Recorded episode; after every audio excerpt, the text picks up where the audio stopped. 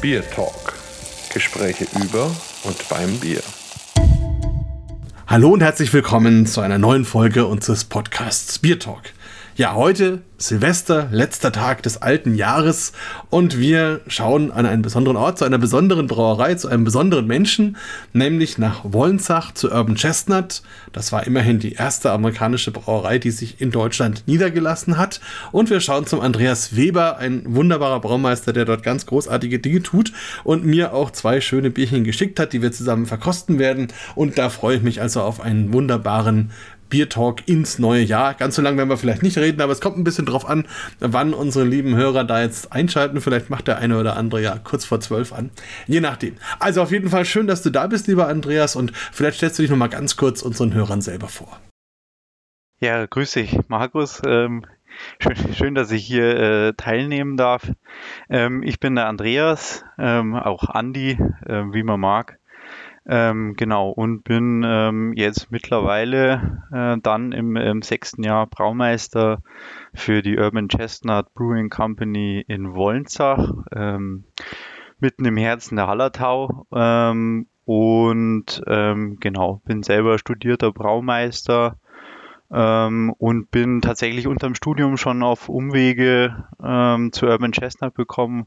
Habe da erst ja als ähm, als Werkstudent ähm, gearbeitet noch und bin dann direkt nach dem Studium auch in die USA gegangen für drei Monate und durfte dann letztendlich danach einsteigen in ähm, Wollensach. Genau.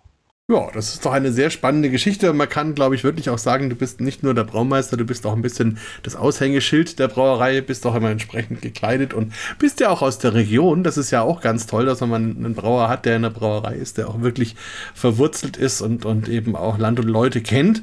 Und ähm, es ist immer eine Freude, dich zu besuchen. Also das ist schon mal vorneweg, kann man allen Hörern nur empfehlen, da einfach mal vorbeizuschauen vor Ort und einfach mit dir zusammen das eine oder andere Bier zu genießen. Da macht es dann umso mehr Spaß. Aber gucken wir mal ein bisschen zurück. Deine Geschichte, in dem Fall ist es ja wirklich in Anführungsstrichen ein relativ kurzer Weg, wenn du schon im Studium praktisch die Kontakte da geknüpft hast.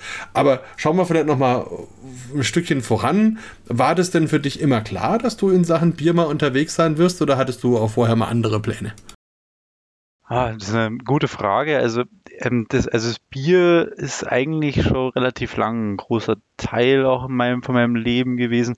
Also meine Großeltern haben zwar selber kein, ähm, kein Hopfen mehr angebaut, haben das zwar selber noch mitbekommen über die Urgroßeltern.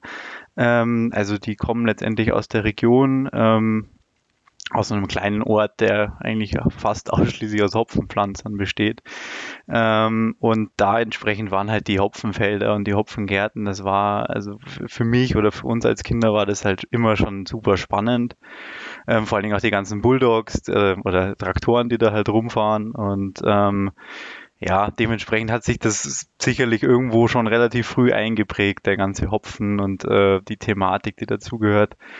Ähm, relativ äh, gefasst habe ich das Ganze dann aber erst relativ spät. Ähm, das war dann am Ende von der Schulzeit, als ich mir überlegt habe, ja, was will ich machen? Und ja, dann hat es mich irgendwie so interessiert und auch fasziniert, dass ich mich dann ähm, tatsächlich, äh, wollte ich mich da noch auf eine Lehre bewerben, war relativ spät, spät dran, konnte dann nicht anfangen mit einer Lehre in dem Jahr, wollte aber unbedingt in dem Jahr ähm, schon was machen. Ähm, und habe mich dann tatsächlich eingeschrieben für Brauwesen, also für den Studiengang Diplom-Braumeister heißt er. Und habe dann ähm, habe dann ein Praktikum äh, machen müssen dafür. Ähm, jetzt ist es so, dass ähm, das ist jetzt ein bisschen theoretisch übers Studium, aber da muss man letztendlich entweder eine Lehre vorweisen, dass man den Diplombraumeister studieren kann, oder ein einjähriges, sage jetzt mal so zwei Praxissemester eben machen, mhm. um überhaupt einzusteigen ins Studium. Und ähm, habe mich dann entsprechend auf ein Praktikum beworben und habe dann einen Praktikumsplatz bei der Schlossbrauerei Au in der Hallertau bekommen und habe dann letztendlich ein Jahr ähm, dort, ich sag mal, eine Mini-Lehre gemacht ähm, und bin da eigentlich durch alle Stationen durchgeschleust und habe dann eigentlich auch in diesem einjährigen Praktikum sofort erkannt, das ist was für mich.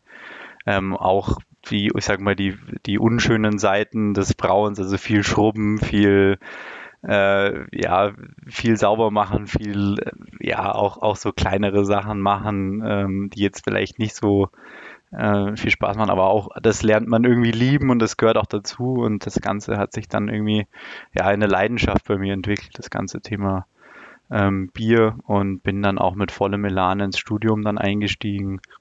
Ähm, habe tatsächlich unterm Studium auch ähm, jeweils zwei Tage in der Woche, also das komplette Studium auch durch, zwei bis drei Tage in der Woche eben noch weiter bei der Schlossbrauerei in Au gearbeitet.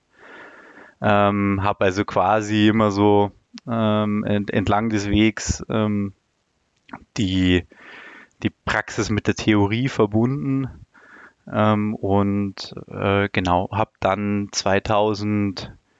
2015 als Urban Chestnut aufgemacht hat in, in Wollensach, habe ich schon gemerkt, oh, da passiert was und das war auch total spannend, was Neues und was Aufregendes und ähm, das war dann tatsächlich meine erste Begegnung auf der Braukunst Live damals, auch mit Florian Kupland, also einer der Eigentümer der Firma.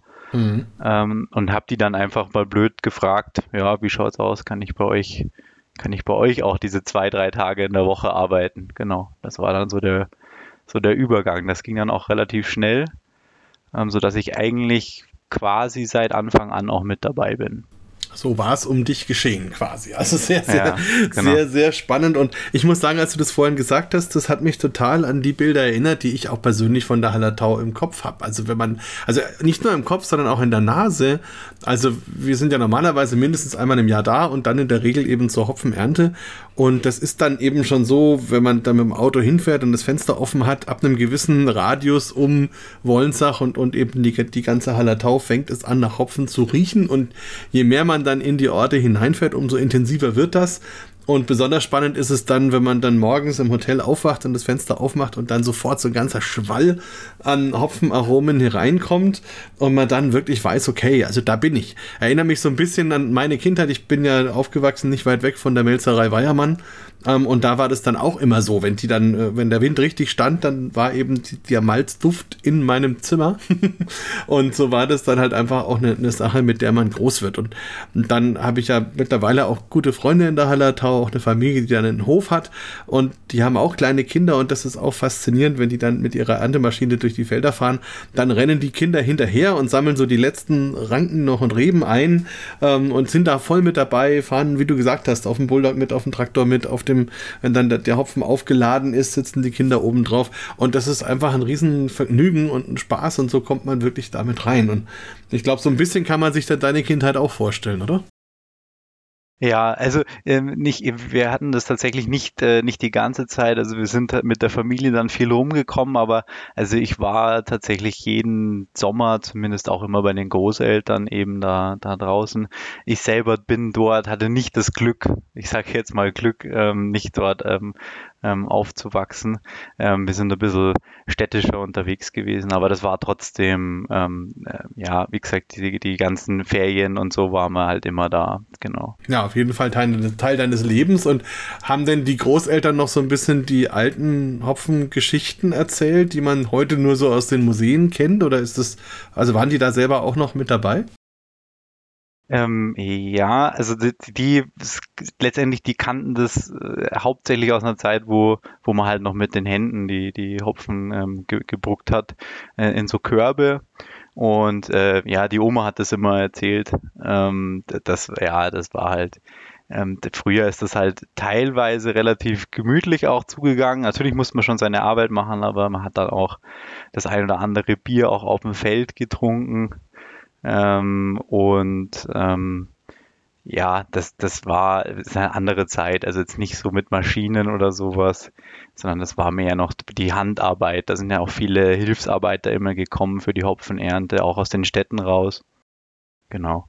Ja, so ein bisschen die Romantik, die man vielleicht auch kennt. So, es gibt diese alten Filme, das königlich-bayerische Amtsgericht. Und wenn da die, die bayerische Realität vor 120 Jahren dargestellt wird, das ist dann immer irgendwie lustig. Aber egal. Also man weiß ja auch immer nicht, was stimmt und was so ein bisschen Make-up ist. Aber ähm, also in Sachen Hopfen auf jeden Fall, äh, das ist ja auch das, was man von den Erzählungen, von den Berichten oder in den Museen sieht, was das eben früher bedeutet hat und, und wie das auch das Leben der Leute und des Landstrichs so bestimmt hat. Und Insofern ist es dann vielleicht doch ein bisschen auch in den Genen angekommen, wer weiß.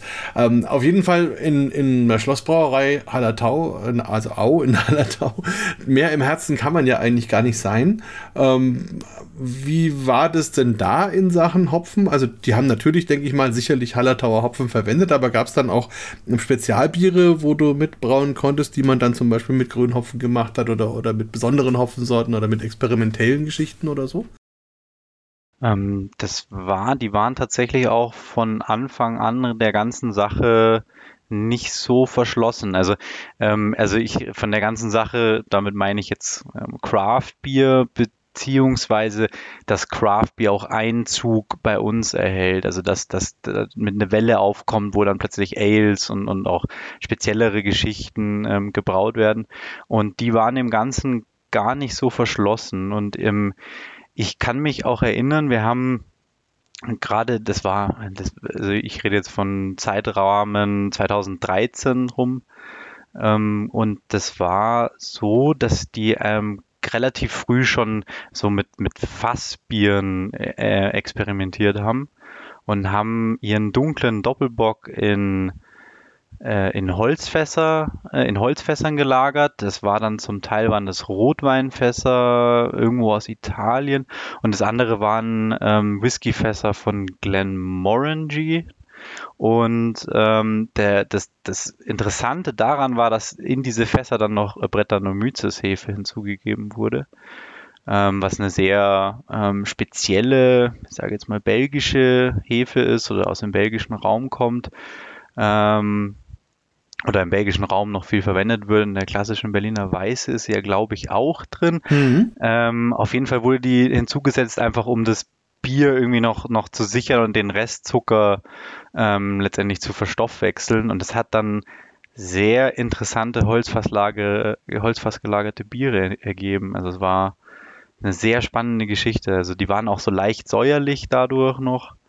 Ähm, also sehr, ja, sehr interessante Biere. Das war so der erste, also ich sage jetzt mal, das war für, für, die, für das Verhältnis von der Brauerei schon sehr, fast schon revolutionär eigentlich, dass die das, also dass da auch dann Brettern und Wizes äh, zugegeben wurde. Also wollte ich gerade sagen, also Brett ja. in der Brauerei, das ist ja, das ist ja Blasphemie. Also für, für, also für die damalige Zeit, ja Wahnsinn, cool, finde ich, finde ich sehr spannend. Das, der dunkle Bock ist der Schneebock, oder? Das ist der Schneebock, genau. Ja, ja, also den erinnere ich mich, der, den finde ich immer sehr lecker, muss ich sagen. Aber diese Holzfass-Variante habe ich in der Tat nicht verkostet. Schade. Gibt es das noch? Machen Sie das noch? Ach, das weiß ich tatsächlich nicht. ähm, heißt Eiskeller, weil die Fässer, und das ist auch das Spannende, also die haben äh, einen alten Eiskeller quasi dafür reaktiviert und haben da drin die Holzfässer gelagert und dann war quasi in dem alten Eiskeller war dann, waren dann so Holzfässer aufgebahrt und da war dann ähm, da waren dann die, die ganzen Biere drin. Und also ich, im Nachgang habe ich erst auch kapiert, äh, dass das nicht so witzig ist, wenn man dann mit Brett auch rumspielt und, und auch Brettanomyces dann im, im, in der Brauerei verwendet. Also das wusste ich damals noch nicht so oder beziehungsweise hatte das noch nicht so auf dem Schirm, dass das eigentlich auch sehr riskant sein kann. Ja, zumindest wenn die dann auf Abwege geht und sich bei den anderen Bieren auch so ein bisschen an, einnistet und dann wird man die ja so schnell nicht wieder los. Ne? Also, ja, genau. Spannende Geschichte. Ne? Ich werde auf jeden Fall bis zum Erscheinen vom Podcast das recherchieren und auf jeden Fall im, in den Show Notes verlinken, dass man ähm, auch zur Schlossbrauerei natürlich kommt. Aber nun lass uns äh, zu deiner neuen Wirkungsstätte kommen und vielleicht muss man, bevor wir dann auch gleich zu den Bieren natürlich kommen, ähm, die Hörer noch kurz ein bisschen aufklären. Also, du hast ja gerade gesagt, Florian Kupplend klingt ja jetzt nicht so amerikanisch erstmal. Auf der anderen Seite habe ich vorhin gesagt, die erste amerikanische Brauerei, die sich in Deutschland niedergelassen hat und Urban Chestnut klingt ja auch ein bisschen so. Vielleicht kannst du da ein bisschen aufklären, nachdem du ja mehr oder weniger von Anfang an dabei warst, glaube ich, kannst du die Geschichte ganz gut erzählen, oder?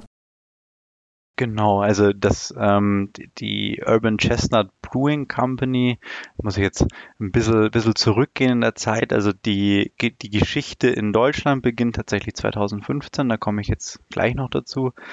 Ähm, aber die ähm, tatsächliche Geschichte der Firma beginnt eben in St. Louis im Jahr 2010 oder Ende 2010, Anfang 2011. Und zwar haben sich eben ähm, Florian Kupland und David Wolf selbstständig gemacht ähm, mit, der, mit der besagten Brauerei.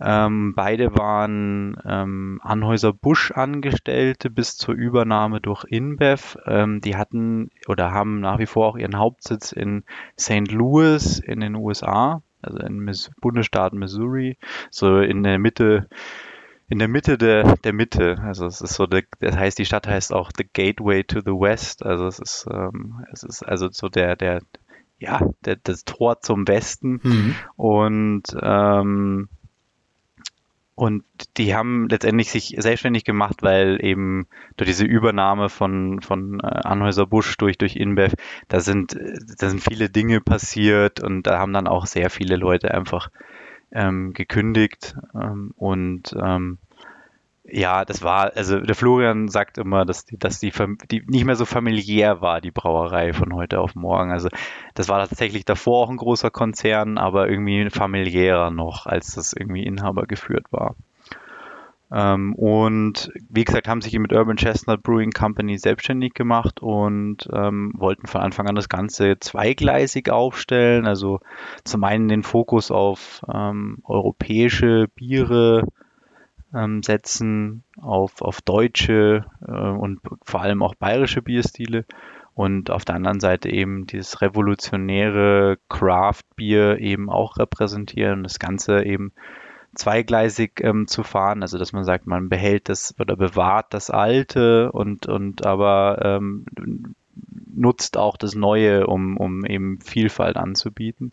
Und das, diese zwei Welten vereint eben entsprechend auch der Name und deswegen dieses Urban, also eben für diese revolutionäre Seite, für alles, was urban und städtisch ist und Chestnut für ähm, für, für die Kastanie, die klassischerweise immer im Biergarten stehen sollte.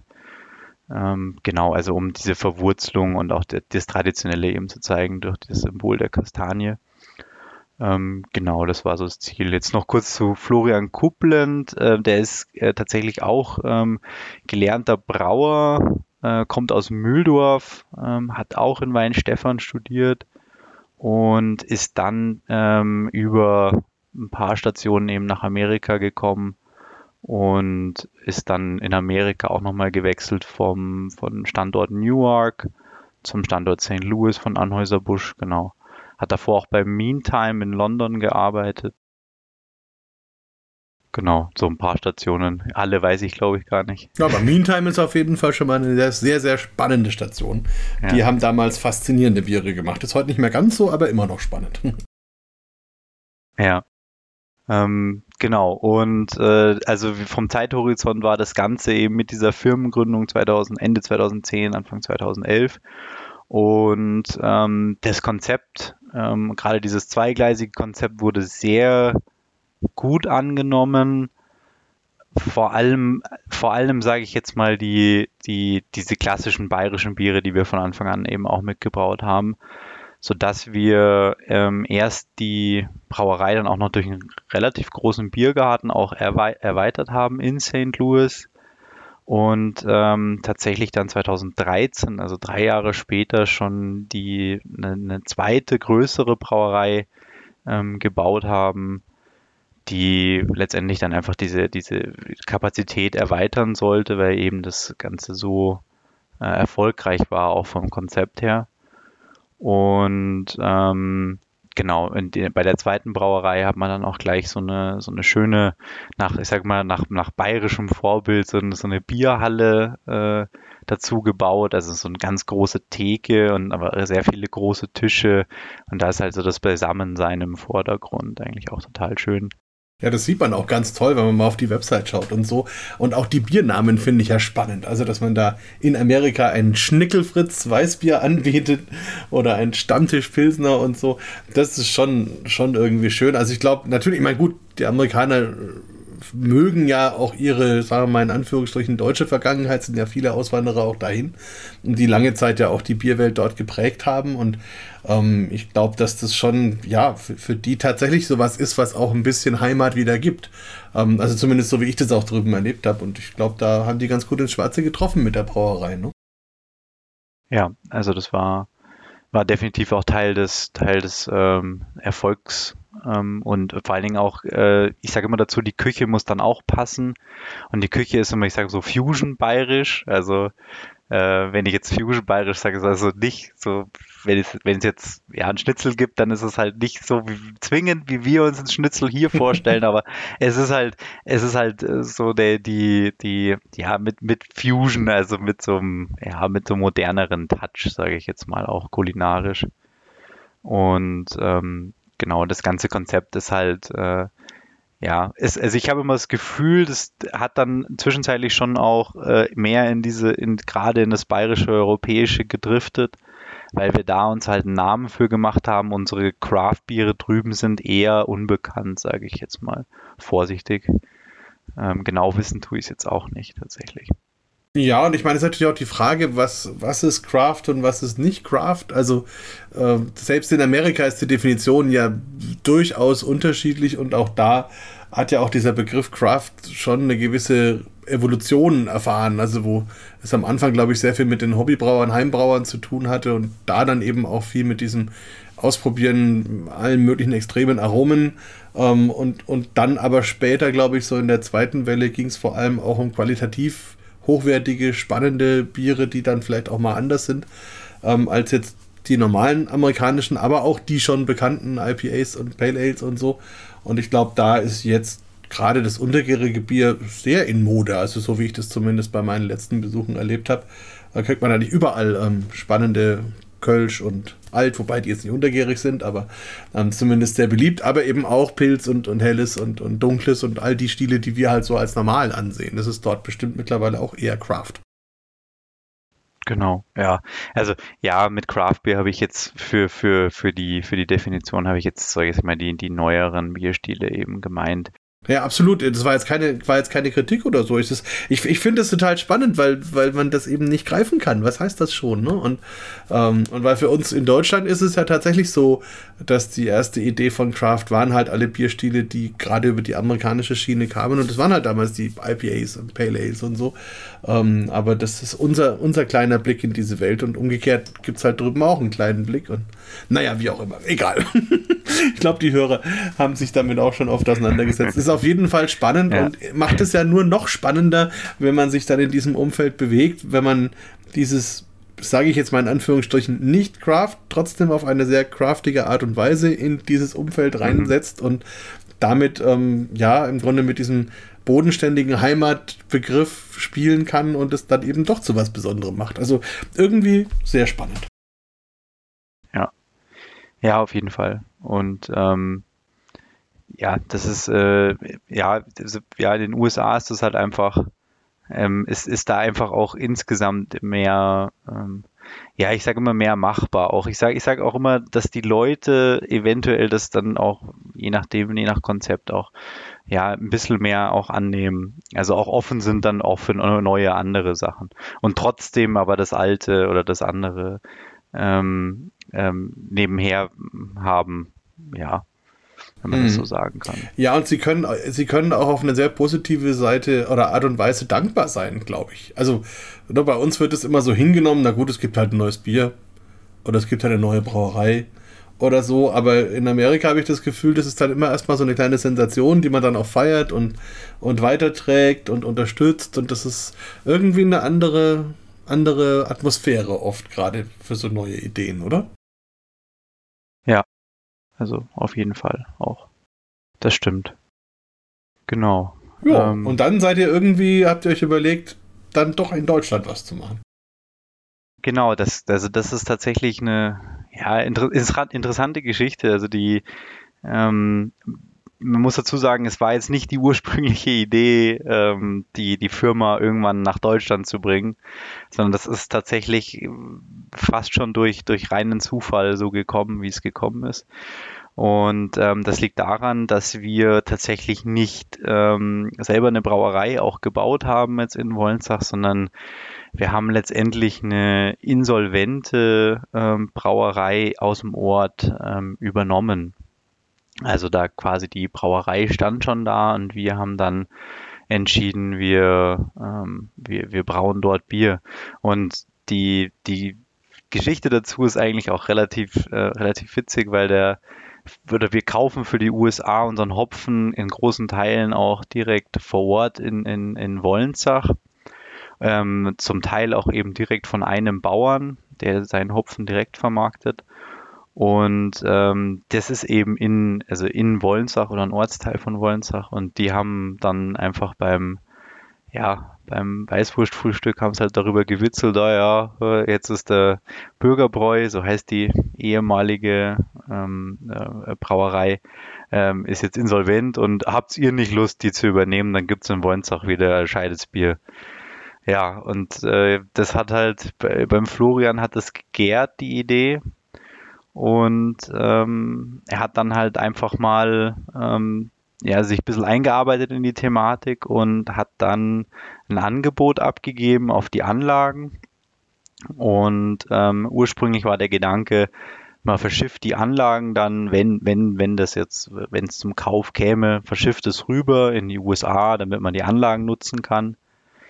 Ähm, und ja, war dann tatsächlich der Höchstbietende und dann kam der Entschluss, ja, wieso probieren wir es nicht einfach? Mhm. Und ähm, im Zweifelsfall können wir nach ein oder zwei Jahren, wenn die Leute überhaupt keine Lust auf uns haben, ähm, immer noch die Anlagen verschicken. Mhm. Ähm, die laufen ja nicht davon. Und dann, ja, haben wir im Mai 2015 angefangen zu brauen. Also muss dazu sagen, die Insolvenz der Bürgerbräu in Wollensach war 2014.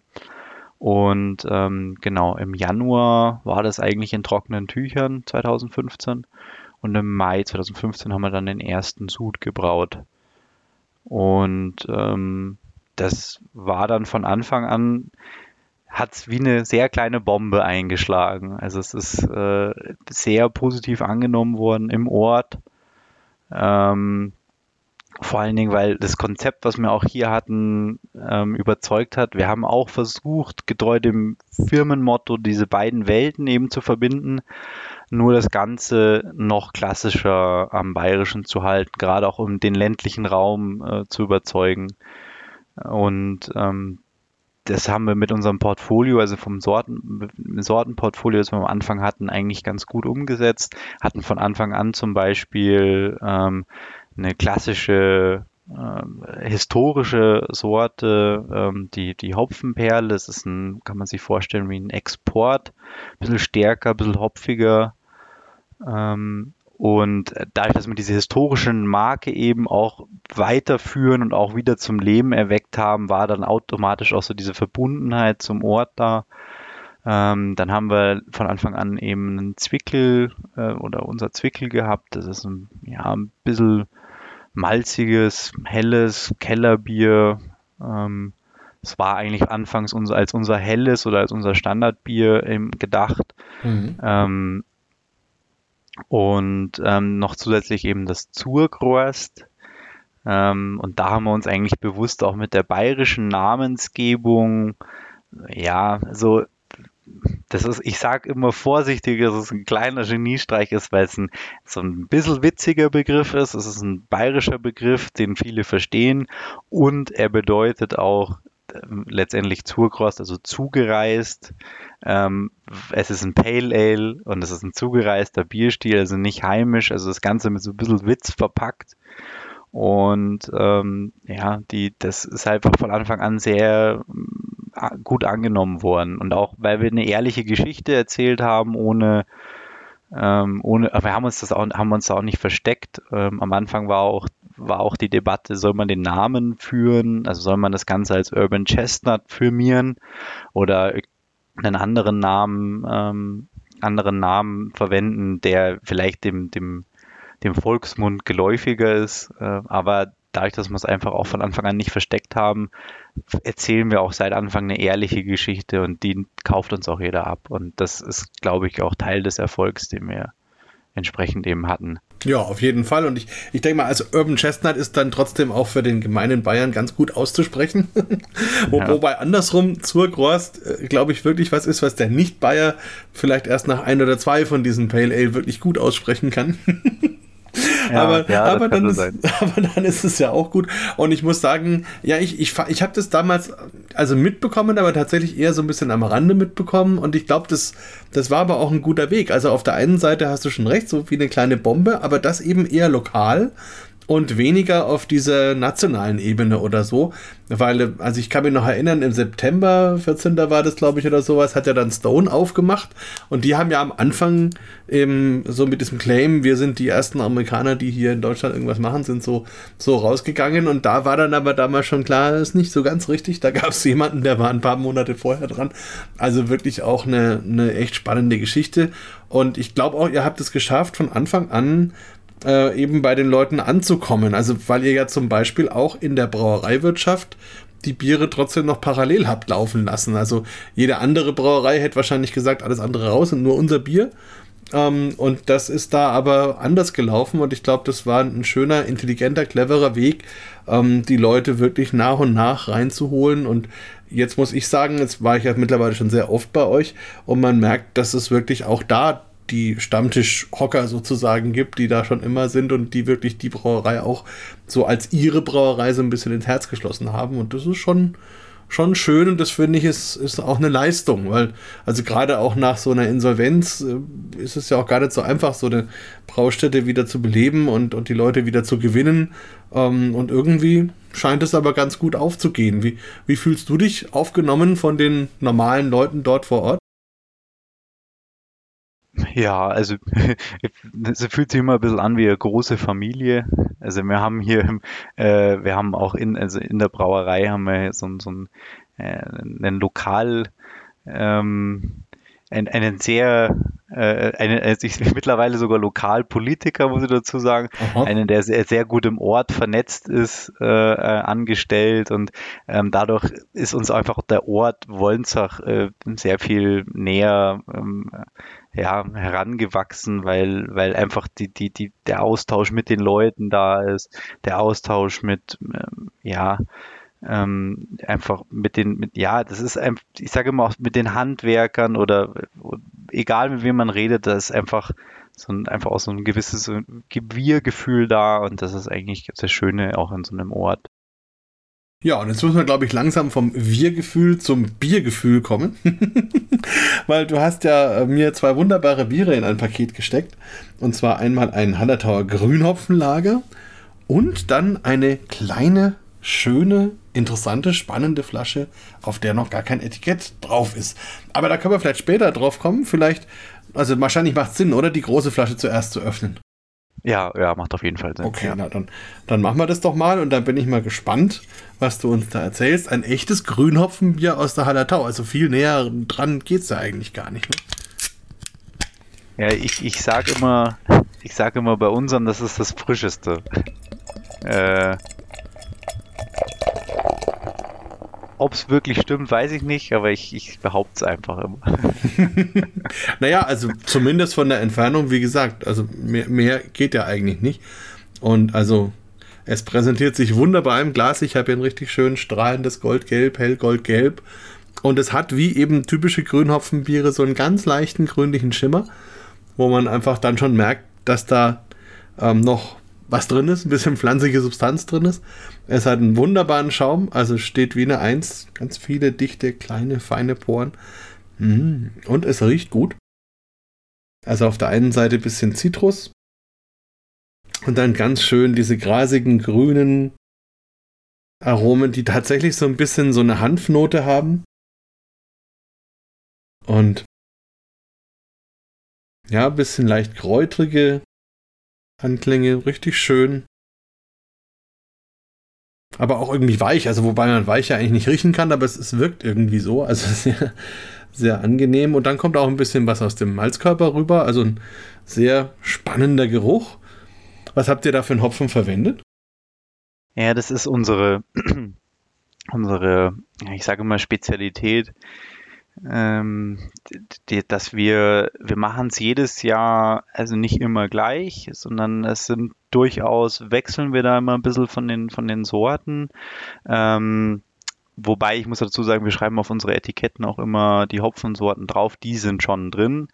Ähm, nur durch die Menge, die wir mittlerweile an Grünhopfenbier auch brauen, habe ich ein bisschen mehr Flexibilität, auch noch andere auszuprobieren. Und jetzt ist es letztendlich so, dass wir da immer sortenreine Sude machen. Also ich, ich spreche mich in der Regel immer mit, mit, mit den Bauern ab und, und sage mir, okay, dieses Jahr nehme ich von dir Tradition und vom anderen nehme ich die, den, den Mittelfrüh und von wieder einem anderen nehme ich dann einen Blanc und ähm, so kommt das Ganze dann ähm, zusammen und wir machen aber immer, ich sage immer, immer Single Hop äh, Grünhopfen Biere. Also die äh, das ist immer ein einzelner Sud mit einer Sorte. Und ähm, am Ende werden diese ganzen Einzelsude aber dann ähm, verschnitten und die geben dann dieses Gesamtkonzept. Ähm, also das ist quasi so eine Art Grünhopfen-Cuvée, kann man schon fast sagen. Ein Kunstwerk sozusagen. Ja, ja, ich, ja, Kunstwerk trifft es vielleicht auch, ja. Ähm, ja, und wie gesagt, das ist also tatsächlich immer ähm, auch in Absprache mit, mit den Bauern. Also ähm, es ist auch jeder Sud in der Regel von einem anderen ähm, Bauern, also von, von einem anderen, äh, erstens anderer Ortsteil oder anderer Hof und auch andere Sorte. Also das ist, äh, ja, das suche ich mir, suche ich mir dann so immer äh, ein bisschen raus zusammen. Und ähm, der Grundstock, um jetzt zu den Hopfensorten zu kommen, ähm, der Grundstock ist bei jedem Grünhopfenbier, was wir machen, immer ähm, Hallertauer Blanc, also ein Sud immer mit Hallertauer Blanc, ähm, ein Sud mit, ähm, jetzt muss ich gerade selber, mit Herrsbrucker ist auf jeden Fall einer Sud immer und dann hat Tradition ist der dritte, genau. Also die drei sind immer so der Grundstock und ich habe in den letzten Jahren auch immer einen Sud dazu genommen, eben mit Mittelfrüh, also der Hallertau Hallertauer. Ähm, dann, äh, wir haben auch mal einen Sud Perle gemacht, dieses Jahr jetzt nicht. Ähm, dieses Jahr ist eine neue Zuchtsorte sogar tatsächlich mit drin. Also der Hallertauer Amira heißt der. Äh, hat jetzt auch schon einen Namen bekommen. Und ähm, habe ich jetzt eine Sorte vergessen? Bin jetzt gerade selber am Überlegen. Oh. Nee, dann, die fünf sind es dann, ja, genau. Ja, absolut spannend. Also ich muss ja sagen, als du das so aufgezählt hast, habe ich ja zuerst gedacht, es ist immer ein Sud so und ein Sud so und ein Sud so und habe dann überlegt, ähm, was könnte das sein? Und dann hast du gesagt, okay, nein, und dann wird es eben nochmal verschnitten. Ähm, und das ist wirklich spannend. Also ich glaube, dass dieses, was ich vorhin so als weich beschrieben habe, das ist, glaube ich, das, was ein bisschen vom Blanc kommt, diese, ja, wie soll man sagen? Es ist schwer zu beschreiben, so ein bisschen Steinfrucht oder gelbe Frucht oder so. Irgendwie interessant. Also auf jeden Fall sehr, sehr schön und finde auch diese grünen ähm, Aromen und dieses leichte Hanf-Thema ähm, finde ich wirklich ganz, ganz schön. Jetzt, ähm, wie, wie, siehst du es vom Geruch? Habe ich was vergessen? Nee, also es ist, wie gesagt, also ich finde es auch immer das Spannende, es ist eigentlich alles drin. Also so alles, was, ich sage immer, alles dezent, was halt die Hallertau zu bieten hat. Also tatsächlich mal ein Bier, wo man vielleicht dann danach suchen muss. Oder nicht, also nicht direkt suchen muss, aber wo man alles bekommt, ohne dass es jetzt ähm, um es in Worte zu fassen, ohne dass man es zum Beispiel Hopfen stopfen müsste oder, oder äh, irgendwie ja, so, so, so neuere Techniken anwenden muss, dass man das Aroma rausbringt. Das ist eigentlich das Spannende. Hm. Okay, dann, probieren wir doch mal ein Schlückchen. Prost und danke. ja, bitte, bitte. Hm. Also, eine Sache, die mir bei allen euren Bieren immer gut gefällt, ist das Mundgefühl. Und das ist hier auch wieder so richtig schön cremig. Das Bier kommt in den Mund, ist natürlich am Anfang auch ein bisschen, ja, soll man sagen, süß oder, oder zumindest, ja, malzig. Ähm, und, und dann ist es auf der Zunge und dann ist es so richtig schön cremig und mussiert so ein bisschen und ist vor allem sehr präsent. Das ist einfach ein, ein schöner, angenehmer Körper, ein angenehmes Mundgefühl und dann wandelt sich dieses malzige in die bittere vom Hopfen und die zieht sich dann so richtig schön runter, gerade wenn man schluckt. Die bleibt dann ganz, ganz lange. Und zwar auf eine sehr angenehme Art und Weise. Also es ist nicht so, dass es einen komplett zusammenzieht, sondern sie ist einfach da und bleibt. Und, und dieses Bier ist sehr, sehr präsent. Ähm, und dazwischen hat man dann auch noch, wenn man dann wieder ausatmet, wieder diese ganzen Hopfenaromen, dann auch, auch nochmal sehr schön angenehme, weiche Mischung verschiedener Aromen, die wirklich, ähm, ja, gerade dieses, diesen grünen Aspekt, diesen pflanzlichen Aspekt richtig schön rüberbringen. Und es ist doch eine ganz schöne bittere drin, oder? Also vielleicht jetzt keine 30 Bittereinheiten, aber so, so knapp dran. Kommt, kommt das ungefähr hin? Ja, das ist äh, immer die, die Preisfrage, wie viele Bittereinheiten sind tatsächlich drin. Wir schreiben aus Etikett, schreiben wir 25 drauf. Huh. Ich, ich, ich kann mich tatsächlich, glaube ich, an kein Jahr erinnern. Nee, wir haben keinem Jahr haben wir die 25 genau getroffen. Also es war tatsächlich, wir hatten Jahrgänge, ähm, da muss man, muss man vielleicht dazu sagen, so ein Grünhopfenbier, das ist einfach sehr, sehr stark jahrgangsabhängig. Ähm, also das ist vom, im einen Jahr so und im nächsten Jahr, also das ist nicht reproduzierbar. Also ich könnte jetzt nächstes Jahr nicht das gleiche Bier ähm, nochmal brauen. Das liegt einfach daran, dass das kommt auf, das kommt dann teilweise auf so Sachen wie das Wetter am Erntetag drauf an, weil wir geben immer dieselbe Menge Grünhopfen und äh, lassen uns gefühlt immer so ein bisschen überraschen, was dann bei rauskommt. Ähm, und jetzt, ja, um nochmal zu den Bittereinheiten zurückzukommen. Ähm, ich glaube, dieses Jahr sind wir aber tatsächlich von den 25 Bittereinheiten gar nicht so weit entfernt gewesen. Ich glaube 26 oder 27, also auch nur minimal bitterer, ja. als es angegeben wäre. Ne, ist ja auch, also ist ja auch völlig okay. Und ich muss sagen, ich gebe da normalerweise nie viel auf die Bittereinheiten. Ich habe auch erst gerade, als du es gesagt hast, nochmal aufs Etikett geschaut, das um die 25 auch gefunden. Ähm, aber ist auch wunderbar. Es, es muss ja, mein wichtig ist eigentlich, dass es ein schönes harmonisches Bier ist dass diese Bittere einen nicht komplett erschlägt oder so. Ähm, dass es insgesamt halt auch vor allem, finde ich, so wie hier jetzt auch, dieser, dieser lange Ausklang, wo diese Bittere einfach da bleibt, wo das Bier präsent bleibt das muss einfach da sein und dann entsteht ja automatisch wieder so dieser, dieser Drang zum nächsten Schluck, das hier auch wirklich sehr, sehr gut ist. Und ich, was ich auch schön finde, es ist nicht so aufdringlich Grünhopfenbier. Also da gibt es dann mittlerweile auch manche, die dann wirklich, das ist schon fast Pflanzensaft, erinnert einen dann fast an Smoothie oder so. Ähm, und das ist hier nicht so, sondern es ist einfach in erster Linie mal ein richtig gutes Bier. Und dann kommen halt diese schönen Grünhopfenaromen dazu. Und das macht es wirklich wirklich spannend und ähm, ich finde es total interessant, dass du sagst, dass da jetzt selbst der Erntetag Einflüsse drauf hat, weil es ja wirklich wieder zeigt, wie, wie sehr doch Bier auch so ein Naturprodukt sein kann. Ähm, ja, was sagst du zum Geschmack, wenn du so probierst? Hm, ja, ich, also ich finde heuer ist es tatsächlich ein sehr, sehr rundes Bier, ähm, Bier geworden. Und es ist die ja, also find, ich finde auch gerade, es ist tatsächlich auch immer der Blanc, der mich persönlich immer so am meisten überrascht, weil der tatsächlich, es ist ein Hopfen, der unglaublich viel zu bieten hat. Ähm, und ich finde, heuer hat man, also ist gerade, gut, ist natürlich, tut sich jetzt schwer, das im Vergleich zum letzten Jahr ähm, ähm, zu bewerten, aber also für mich persönlich gerade im Vergleich zum letzten Jahr ist heuer eben auch so ein richtig schön, also ich finde so eine schöne Wein, also, es geht ins Weinartige Note eben mit dabei.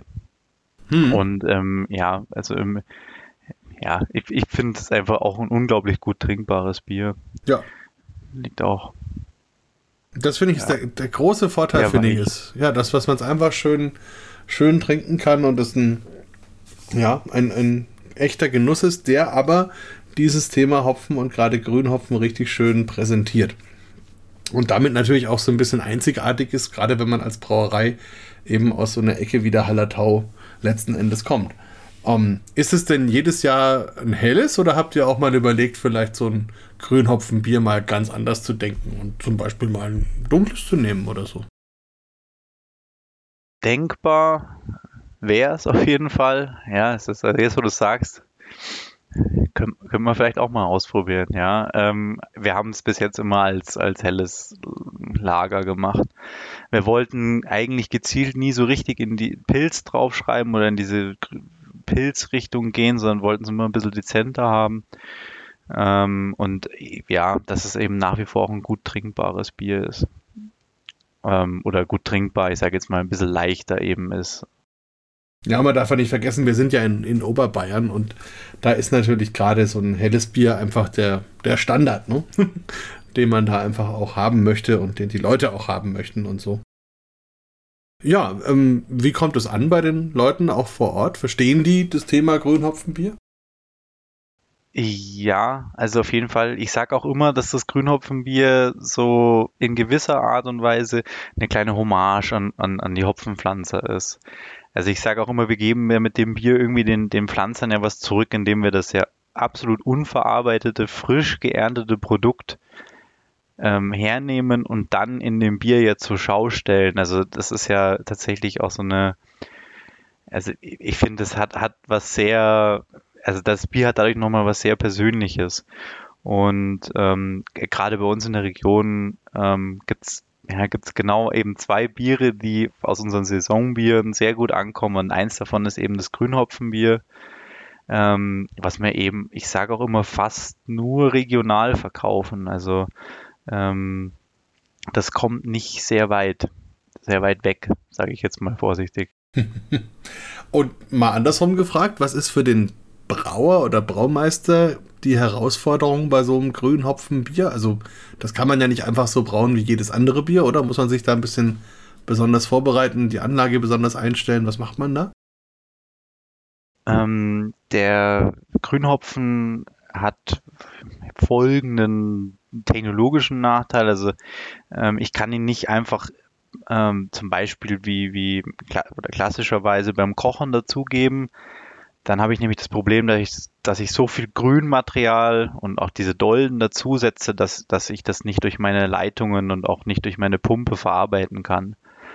Ähm, heißt, äh, man muss sich da ein bisschen, ähm, muss sich ein bisschen was überlegen, wie man, wie man den geben kann als, als Hopfengabe, ohne aber ähm, technologisch jetzt große Nachteile zu haben. Und wir machen es letztendlich so, dass äh, wir eine Whirlpool-Gabe im Läuterbottich machen. Das klingt jetzt klingt jetzt etwas befremdlich, hat ja. aber folgenden, Hinter äh, folgenden Hintergrund, dass wir im Läuterbottich ja einen Siebboden drin haben und wir da diesen letztendlich diesen diese Hopfenmenge Grünhopfen ähm, ähm, draufwerfen. Also wir dosieren immer, um eine Zahl zu nennen, circa ein Kilogramm pro Hektoliter Grünhopfen. Jetzt muss man sich vorstellen, das sind dann nicht, ist ja nicht so kompakt wie Pellets oder so, sondern der ist ja relativ voluminös. Und ähm, dementsprechend, das ist dann eine ziemliche Menge, die dann äh, eben in diesen, in den, in den Läuterbottich eben reinkommt. Und da wird dann die heiße Würze nach dem Kochen eben quasi ähm, draufgegeben und äh, wir lassen das Ganze dann eine Viertelstunde ziehen und machen dann erst den tatsächlichen Whirlpool. Also es ist so ein ja, vorgeschalteter Whirlpool ja, Ersatz, weil wir im Whirlpool wiederum auch den, den Hopfen nicht so geben könnten. Spannend. Also genau. ihr dreht praktisch nochmal eine extra Runde durch den Läuterbottich. Genau, wir drehen nochmal eine extra Runde durch den Läuterbottich. Sehr interessant. Genau. Finde ich gut. Na, und das funktioniert ja auch gut. Schön. Und ähm, vielleicht auch noch eine Besonderheit für alle, die noch nicht bei euch waren. Ihr habt ja diese ganz tolle offene Gärung. Ähm, merkt man denn da auch während der Gärung, dass sich so ein Grünhopfenbier anders verhält als die anderen? Ja, also das ist, äh, das ist tatsächlich Wahnsinn. Also ich würde mal behaupten, dass bei uns alle lieber zur Grünhopfen Bierzeit im, im, äh, im Keller stehen als den Rest des Jahres äh, weil das Aroma einfach unbeschreiblich ist. Also das ist tatsächlich in, in, der, in, der, in der Hauptgärung merkt man das äh, ganz anders. Also während ich normalerweise in der Hauptgärung hauptsächlich so schweflige Noten und so in der Luft ähm, ähm, wahrnehme, also wer schon mal in einem Gärkeller stand, der weiß jetzt ungefähr, was ich, was ich vielleicht, was ich meine. Ähm, und beim Grünhopfenmeer hat man das eigentlich fast gar nicht, sondern es ist halt wirklich schon so im Aroma äh, in, der, in, der, Luft schon ähnlich wie dann das fertige Bier. Also das, die ätherischen Öle gehen quasi bei der Gärung halt einfach schon, schon mit raus. Und das ist auf der einen Seite ist natürlich schade, weil wir sie auch verlieren, ähm, aber auf der anderen Seite ähm, ist unglaublich, ähm, also das, das Aroma, das dann auch so wahrzunehmen, tatsächlich schon in der Gärung. Und der Arbeitsplatz wird für den Brauer noch mal attraktiver sozusagen. Ne? Ja, genau. Nein, ja. sehr, sehr spannend. Also, wie gesagt, kann man allen Leuten nur empfehlen. Also unbedingt mal vorbeischauen, unbedingt ähm, sich auch die offene Gärung anschauen. Ist ja fast immer was drin und natürlich eben auch die Biere vor Ort probieren. Und jetzt müssen wir uns aber noch diesem kleinen Fläschchen nähern. Also, magst du ein bisschen aufklären oder wollen wir erst probieren und du klärst dann auf? Ähm, wie du lieber magst. Also, mir ist egal, ich bin offen für alles. Ja, äh, schenk's mal ein. Ich glaube, okay. da kannst du schon raten. Okay, also es ist, es ist eine kleine Flasche, so eine richtig süße kleine 03er. Und machen wir mal auf. Also bis jetzt verhält sich noch wie ein normales Bier. Ich lasse es mal ins Glas.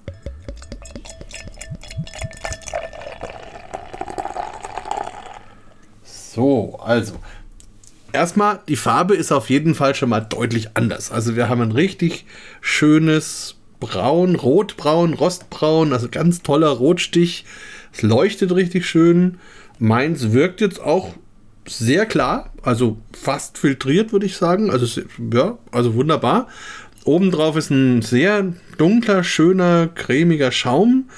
Ähm, der auch wieder sehr, sehr feinporig ist. Also natürlich nicht ganz so intensiv bei dem, wie bei dem Grünhopfenbier, ist ja auch klar, aber auf jeden Fall ganz, ganz toller Schaum. Und ähm, wenn ich das Bier im Glas drehe, ist es sehr viskos. Also auf jeden Fall ist da mehr Alkohol drin. Ähm, es riecht. Oh, es riecht also sehr, sehr schön. Man hat Karamell, man hat Vanille, man hat so ein bisschen auch, ähm, ja, Trockenbeeren, rote Beeren, Kirsche, Schokolade, äh, ja, so ein bisschen, bisschen sprittige Noten, ein bisschen Whisky oder so. Ähm, ja, aber auch, aber auch Stachelbeere, also ein sehr, sehr komplexes äh, Aromenspektrum. Das probiere ich mal ein Stückchen.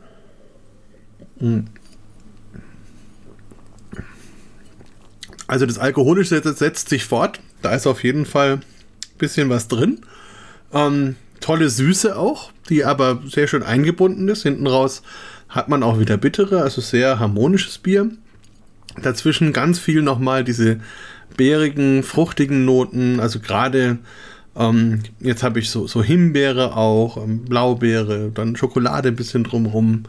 Ähm, viel Karamell, also sehr angenehm. Also aus dem Bauch raus würde ich jetzt sagen, es ist ein, ein Doppelbock, dunkler Doppelbock, der irgendwie von einem Fass oder von Chips ein bisschen geküsst worden ist, mit etwas Whisky vielleicht. Ich weiß es nicht. Ähm, aber das kannst du bestimmt aufklären. Genau, also ich wollte gerade sagen, sehr gut äh, Fall gelöst.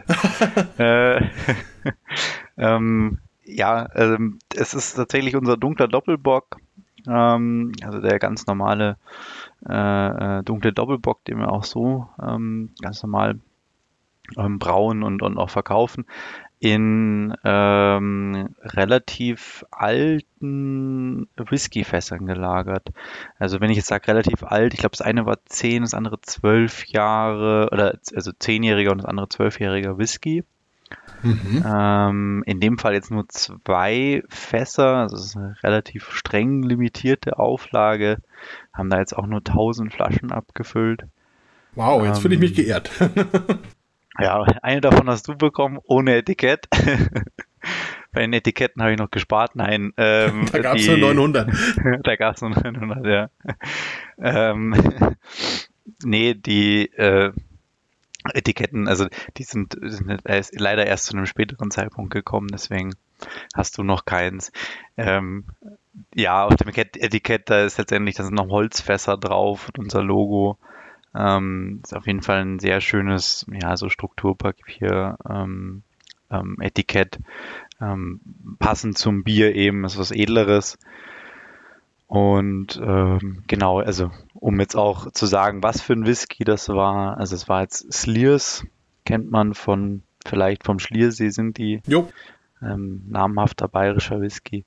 Genau, und haben da letztendlich dann die Fässer geholt und ähm, unseren Wollermod da drin letztendlich reifen lassen für sechs Monate und haben den dann erst äh, in den Lagertank gepumpt, wieder über Überdruck aufkarbonisiert, also nicht nochmal Zucker oder sowas dazugegeben. Oder ja, also dass, dass wir letztendlich dieses Bier, was wir in den Tank äh, gepumpt haben, nicht mehr beeinflussen, sondern dass das letztendlich einfach nur noch lagert dann ab dem Zeitpunkt und dann entsprechend abgefüllt in diese kleinen Flaschen. Und das ist jetzt so das dritte Mal, dass wir sowas Experimentelles in einer sehr streng limitierten Auflage machen.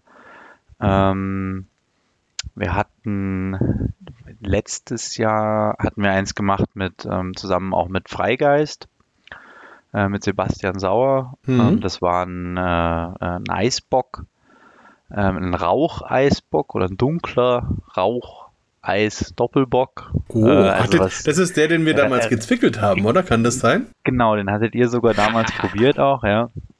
Ähm, auch sehr spannende Geschichte, da haben wir auch, ähm, da waren es glaube ich ein bisschen mehr, da waren es 2000 Flaschen, die wir abgefüllt haben, genau, und wir hatten aber auch ähm, von dem Bier jetzt tatsächlich mal so einen Vorgänger gemacht, da war allerdings nicht so alter Whisky drin, aber es war auch der dunkle Doppelbock in ähm, Holzfässern gelagert.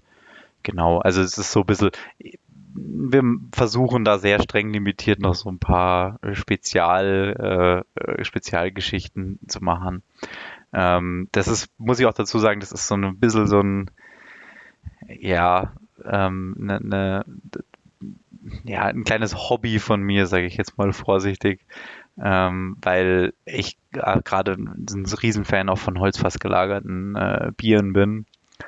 Ähm, vielleicht um, um den Bogen zu schlagen zum Anfang, vielleicht kommt das sogar daher, dass wir das in Auda damals auch gemacht haben. Ähm, da hat es auf jeden Fall das Interesse an sowas geweckt und ähm, hat aber auch in der Zwischenzeit sehr, sehr, sehr viele sehr, sehr, sehr gute Holzfass gelagerte Biere aller Art getrunken. Genau, und ähm, so probieren wir das eben auch ein bisschen zu verbinden. Also da triffst du bei mir auch so einen Punkt. Ich finde es wirklich spannend, was man mit dem Thema Holz alles machen kann.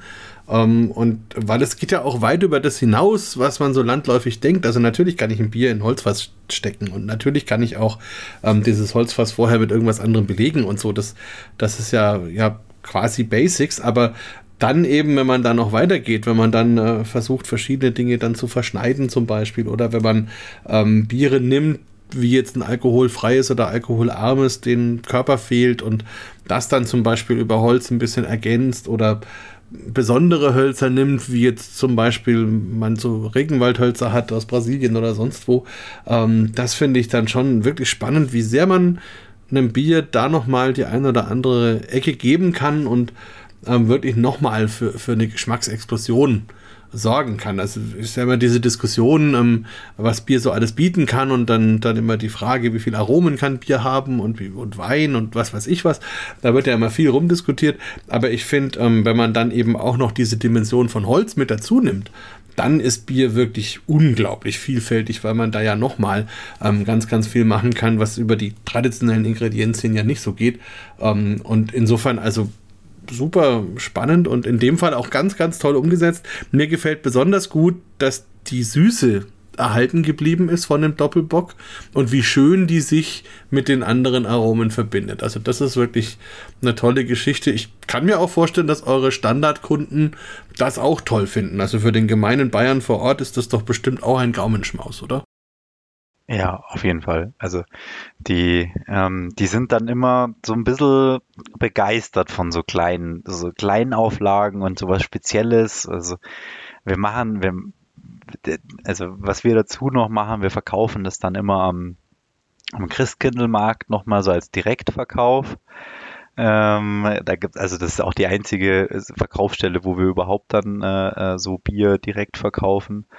Ähm, und äh, da, da, da, da sind dann wirklich, also da werden dann die, das wird dann als Weihnachtsgeschenk gekauft. Wir hatten das schon äh, ganz viele, die es dann einfach direkt vor Ort dann trinken. Also ganz, ja, ganz interessante Geschichte auch. Also es wird irgendwie, ja, ich sage immer, es wird nicht wie Bier behandelt oder, oder, sondern so als was Hochwertiges. Manchmal würde ich mir wünschen, dass Bier generell immer so als was sehr Hochwertiges angesehen wird, auch in der Bevölkerung. Ähm, aber gut, reicht ja schon, wenn man, wenn man die Leute damit dann erreicht. Und das, also es verkauft sich auch sehr gut dann immer. Ja, vielleicht bringt es ja auf lange Sicht dazu, die Leute dazu, ähm, einfach zu sehen generell, was der Brauer da tut, dass das einfach eine, eine, eine, tolle Sache ist und dass das, was er dann eben macht, entsprechend auch was Tolles ist. Und ich muss sagen, ich habe gerade so überlegt, was ich bei euch schon so alles gegessen habe im Wirtshaus und ähm, also wir hatten letztes Mal einen sensationellen Kaiserschmarrn. Und den in Kombination mit diesem Bier, vielleicht noch ein Kügelchen Eis, aber muss vielleicht gar nicht sein, ähm, stelle ich mir ganz besonders toll vor. Also schöne Geschichte auf jeden Fall. muss ich auf jeden Fall der, der, muss ich der Irmi noch sagen, dass du ihren Kaiserschmarrn so gelobt hast. Ja, also das kannst da du, kannst du ja auch sagen. Also das war wirklich, weil das ist halt, das ist oft so, das wird oft so ein bisschen lieblos gemacht und bei ihr war das richtig toll. Also toll präsentiert, toll vom Geschmack, vielfältig in der Aromatik, ähm, auf den Punkt, also wirklich hervorragend. Kann man einfach nur so sagen. Und äh, wie ich überhaupt finde, dass das ja bei euch auch dazu gehört. Ne? Das eine ist ja die Brauerei und das Bier und das andere ist dann auch das Wirtshaus. Und ähm, das, es ist sicherlich ein bisschen anders, als man sich das vielleicht landläufig vorstellt. Aber es ist sehr, sehr schön und ähm, macht auch richtig Spaß, dort zu sein. Ich bin da immer wieder gern. ja. Du hast ja auch die fränkische äh, Braukunst schon studiert, also auf jeden Fall auf der Sandcover, da haben wir uns, glaube ich, das letzte Mal persönlich getroffen. Ah nee, halt, ja. danach waren wir bei euch, stimmt, dann, aber das vorletzte Mal, wie auch immer. Ähm, Gibt es da auch Einflüsse, wo du sagst, das würdest du vielleicht gerne mal in Wolnzach ausprobieren? Ich hätte unglaublich gern einen Gassenausschank in Wolnzach, aber ich glaube, das werde ich nicht umsetzen können. naja, müsste man vielleicht noch ein bisschen verlegen irgendwo in den Ort rein, aber wer weiß. Also. Ja, ja, wer weiß, ja. Ähm, ja, also äh, wir, es, wir haben ja, muss ich dazu sagen, als wir jetzt in Bamberg waren, auch eine unglaublich schöne Stadt. Ähm, ja, wir haben da auch sehr viel mitgenommen. Also sehr, sehr, also auch die, dieses, das Bier vor Ort und dann natürlich die Sandcare war noch mal ein spezielles Fest äh, dazu. Ähm, ich muss dazu sagen, es ist doch noch mal was anderes, ein, ein, gerade zum Beispiel ein Schlenkerler frisch zu trinken als aus der Flasche. Also das war, war auf jeden Fall, da war auf jeden Fall der, der, der Unterschied so, so aus meiner Wahrnehmung wahrscheinlich am krassesten. Aber auch die Lagerbiere, die wir, ähm, ähm, die wir da getrunken haben, also war unglaublich, unglaublich fein alles. Es ja. ist ein bisschen so wie also beim großes Oktober. Lob an das Handwerk in, in, in Bamberg, muss ich auch, muss ich auch mal dazu sagen. Also, ja. Werde ich weitergeben. Ich finde, es ist ein bisschen so wie auf dem Oktoberfest, wo ja auch die Brauereien wirklich versuchen, für dieses Fest ein Maximum an Drinkability und Bierqualität zu erzeugen. So ist natürlich die Sandcover bei uns auch so ein, so ein Spot, auf den alle auch ein bisschen hinproduzieren und dann auch versuchen, sich von ihrer besten Seite zu zeigen. Und das schmeckt man auch. Ähm, wobei generell Schlenkerler, das ist ein sehr, sehr gutes Stichwort, das bringt uns auch schon wieder zurück, zurück zum Holz. Das ist halt auch ein Thema, weil das, was du in der Wirtschaft bekommst, das ist halt aus dem Lagertank ins Holzfass gefüllt und dann aus dem Holzfass ausgeschenkt. Das gibt dem Bier auch nochmal ein ganz anderes Aroma. Also wir haben da neulich die, die Probe mal gemacht und haben das Holzfass Schlenkerler sozusagen verkostet und daneben das normale aus der Flasche und dann gab es eine Zeit lang jetzt eine besondere Edition unfiltriert aus der Flasche. Und die drei nebeneinander fand ich wirklich total spannend, was das für einen Unterschied machen kann, obwohl das ja an sich schon so ein aromatisch intensives Bier ist, aber dann eben im Hintergrund neben diesem ganzen Rauchthema, wie schön ähm, sich das dann zum Beispiel aus dem Holzfass präsentiert und wie mehr da dann eben die Drinkability da ist, wie, wie sehr viel besser das läuft, in Anführungsstrichen. Und das ist halt auch das, was man jeden Tag erlebt, wenn man da am Laden vorbeiläuft und sieht, wie da 50, 100 Leute drum rumstehen und einfach nur ihr Bierchen trinken. Das würde ja unter normalen Umständen würden viele Leute so als fragwürdig empfinden, aber ich glaube, ähm, da ist es eben was, wo dieses frisch Zapfen dem Bier echt richtig gut tut. Also insofern, ja. Ähm, was sind denn deine Pläne so für nächstes Jahr, wenn wir schon, wir haben ja die Silvesterfolge, Pläne, Vorsätze, wie sieht es bei dir so aus? ähm, ja, äh, Vorsätze, das ist immer eine gute Frage. Ich, ich glaube, ich mache mir mal keine.